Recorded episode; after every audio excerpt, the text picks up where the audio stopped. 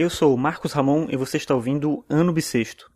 Hoje é sábado, dia 20 de agosto de 2016, e esse é o episódio 233 do podcast.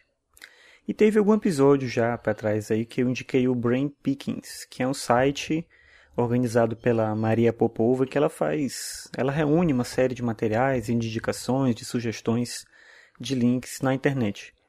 E esses dias agora eu vi uma série de ilustrações lá no Brain Pickings, ilustrações feitas para os contos dos irmãos Grimm. Os irmãos Grimm são conhecidos por terem sido responsáveis por divulgar uma série de contos populares, né? muitos bem famosos, por exemplo, Rapunzel, João e Maria, Cinderela, é, Chapeuzinho Vermelho, sei lá, vários contos que a gente conhece aí, histórias que ficaram bem famosas. Eles não criaram necessariamente essas histórias, eram histórias que estavam né, no imaginário popular, histórias que eram passadas ali é, nas narrativas orais. E o que eles fizeram, essa foi a grande diferença, foi condensar tudo isso num estilo de escrita que servia para o público letrado da época e acabou cristalizando uma versão dessas histórias. Né? Eles acabaram criando uma versão definitiva, digamos assim, de cada uma dessas histórias.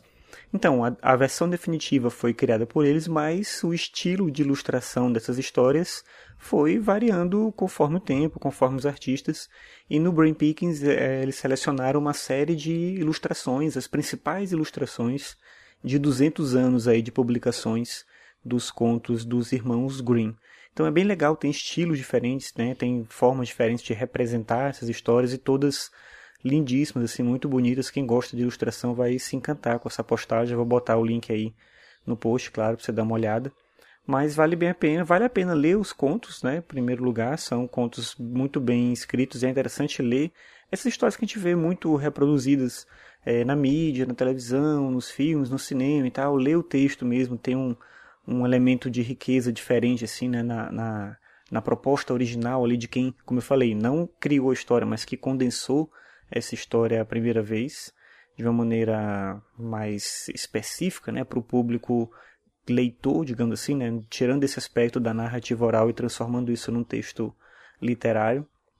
E vale a pena também ver essas ilustrações por conta, como eu falei, né, da beleza e da diversidade, da capacidade que o ser humano tem de sempre criar uma nova representação das mesmas histórias. Acho que isso é o mais interessante que a gente tira daí. Então, vou deixar o link aí para você dar uma olhada.